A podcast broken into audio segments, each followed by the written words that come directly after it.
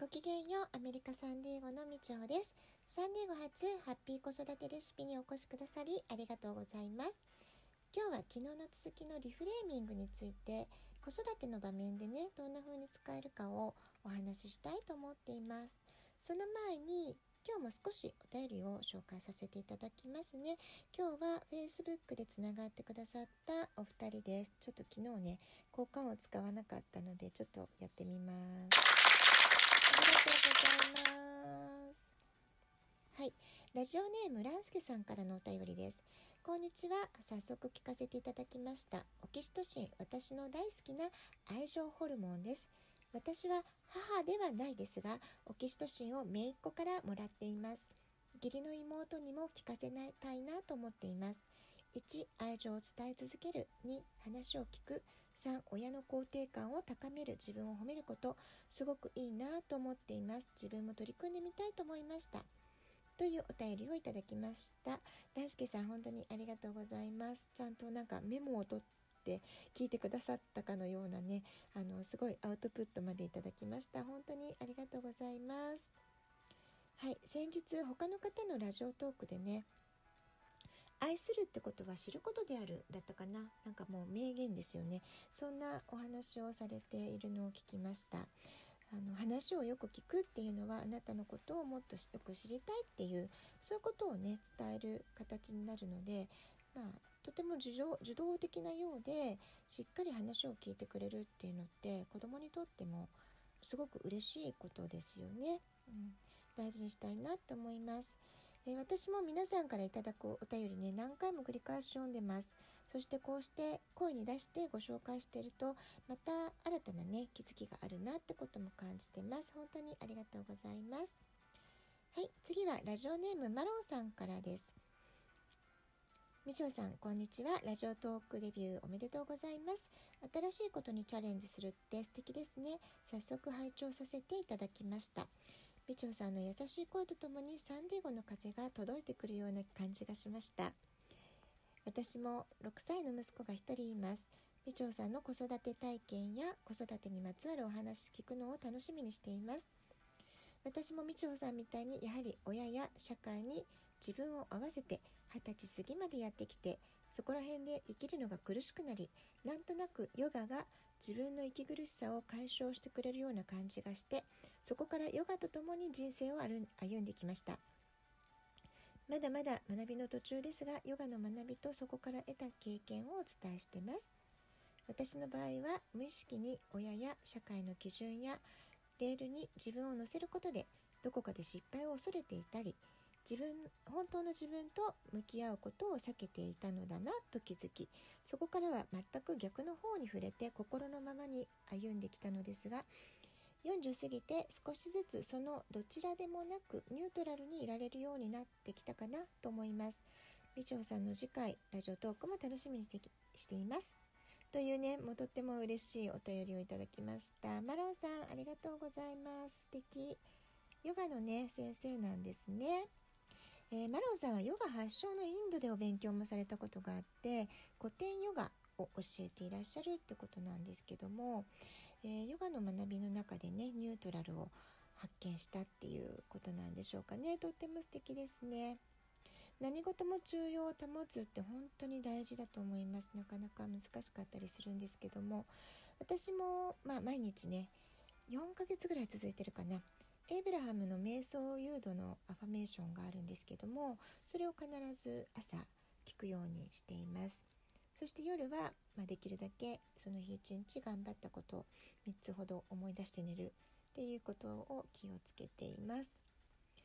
ねやっぱり深呼吸とかも大事だし自分が心地よく感じる言葉そういうのを大事にね過ごしたいですね。大輔さん、マロンさん、本当にお便りありがとうございました。またよかったら感想、コメント、質問送ってください。またご紹介させていただきたいと思います。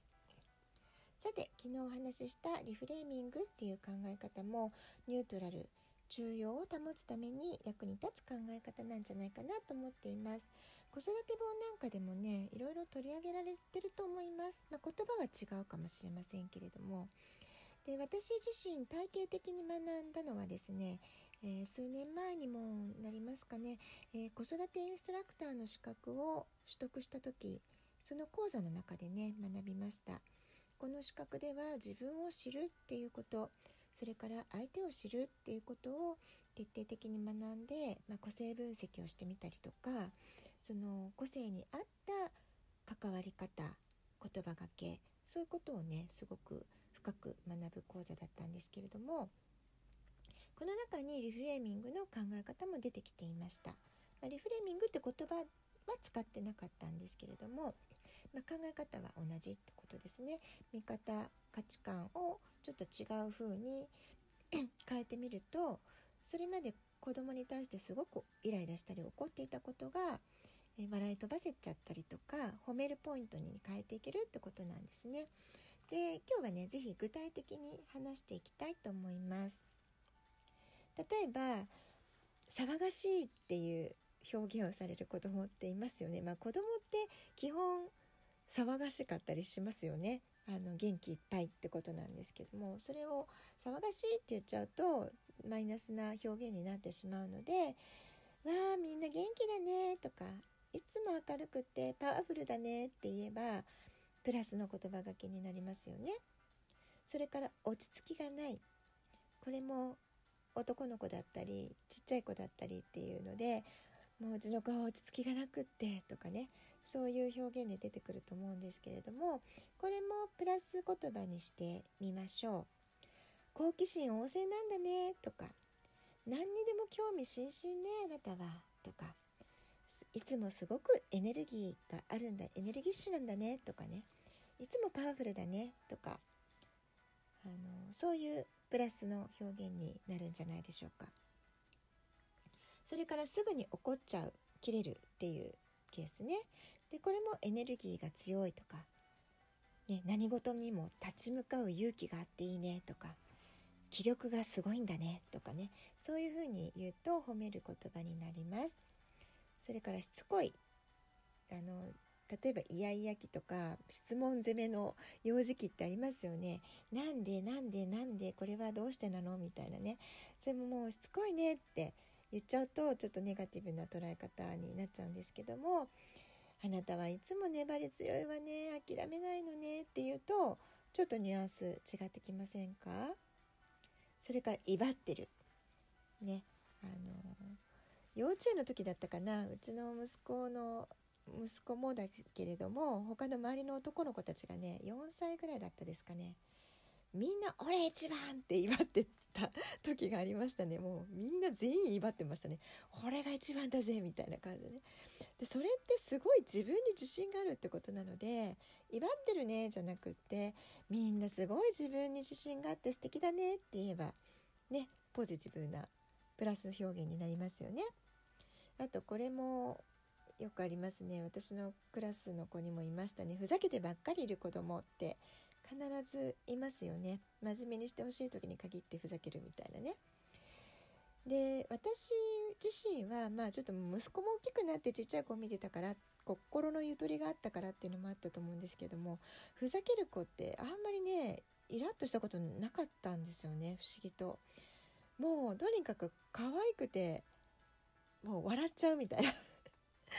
もうどうにかして先生を笑わせようとか何か面白いことを言おう何か面白いことしてやろうってもう一生懸命考えてるわけなのでまあその様子がもう可愛くて可愛くてしょうがなかったんですね。だからもうなんとかちゃんってなんとかくんって本当面白いね。もう先生笑っちゃってもう授業ま真面目にできないやとか言ってね笑ったりとかしてたんですけどもなんかあんまり叱るってシチュエーションにはならなかったですね。だからもしママたちがイラッとしそうだったらもう一緒にねふざけちゃったり一緒に笑っちゃってそっからちょっとこうリセットして真面目な方向に持っていくってね一回思いっきり一緒にふざけてみるっていうのもありかなと思います。